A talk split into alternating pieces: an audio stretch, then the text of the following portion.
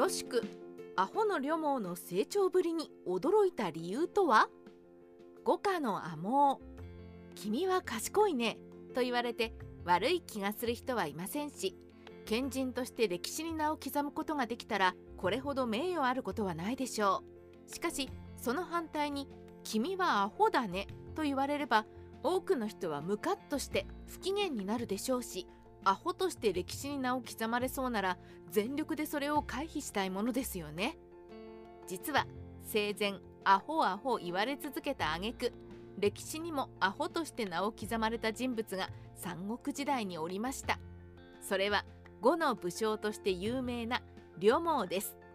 しかし呂蒙はただのアホでは終わりませんでした。なんて言ったってあの武神関羽を死に追いやった武将なのですから。今回は彼がアホからカレーに転身したという感動ストーリーをご紹介します。アホで有名だった呂蒙呂蒙は貧しい家に生まれました。そのためかこんな貧乏暮らしはうんざりだと常々思っていたようで妹の夫で孫作に仕えていたとうとうの三越族討伐に勝手にくっついて回り母にこっぴどく叱られます。それでも両毛は決してめげることなく東東軍にくっついて歩きました。そんなことをしていた両毛は当然と言うべきかとうとうの部下にからかわれてしまいます。このことに両毛はブチギレからかってきたとうとうの部下を殺害一度は逃亡するのですがすぐに自首をします。このことを聞いた孫作に気に入られ両毛は晴れて呉の武将となることができたのでした。ところが貧乏な家の出身で学がない両毛は周囲の武将たちから浮きまくり五家のアモーアホのモーちゃんとからかわれる毎日を送っていました。孫権に諭されてアホからの脱却を図る。アホの旅毛呼ばわりされていた旅毛ですが俺は学がなくったって武将としての能力は高いんだと開き直っていました。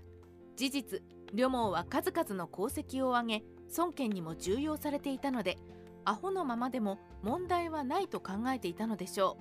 う。しかし主君孫権は学がないことで周囲に軽んじられる旅毛がちょっと不憫に思ったらしく旅毛に勉学に励むことを勧めます。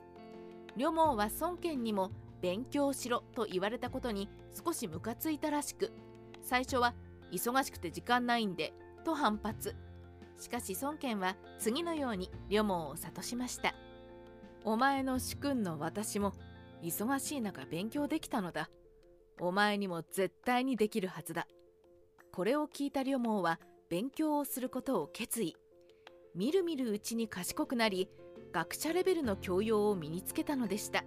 久々に旅毛に会ったロシュクびっくり。そんな折ロシュクが旅毛のもとに訪れます。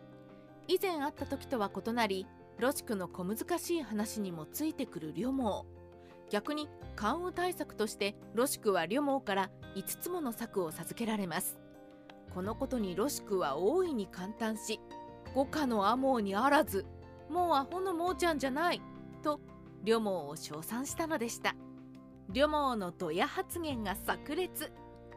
ロシクの「もうアホのモーちゃんじゃない」の言葉を受けた旅毛ちょっぴり得意になったのか次のような名言を残しています。死別れて3日すなわちさらに活目して壮大すべし。日々鍛錬を積んでいるものというのは3日も会わなければ見違えるほど変わっているものですよ。うん両毛のドヤ顔が浮かんできますね。ちなみにこの言葉は男子3日会わざれば活目してみよとして未だに使われています。皆さんも機会があればぜひ使ってみてくださいね。でもなぜか進歩がない人の代名詞のまま。孫権の助言を受けて猛勉強しあのロシクにももうアホじゃないと言わしめた両毛これにてアホの汚名は返上できたかに思われましたがどうやら未だに進歩のない人のことを五家のアモーと呼ぶそうです。せっかくアホじゃなくなったと思ったのにまだアホの代名詞のままだなんて両毛がちょっとかわいそうですね。三国志ライターチョップスティックスの独り言。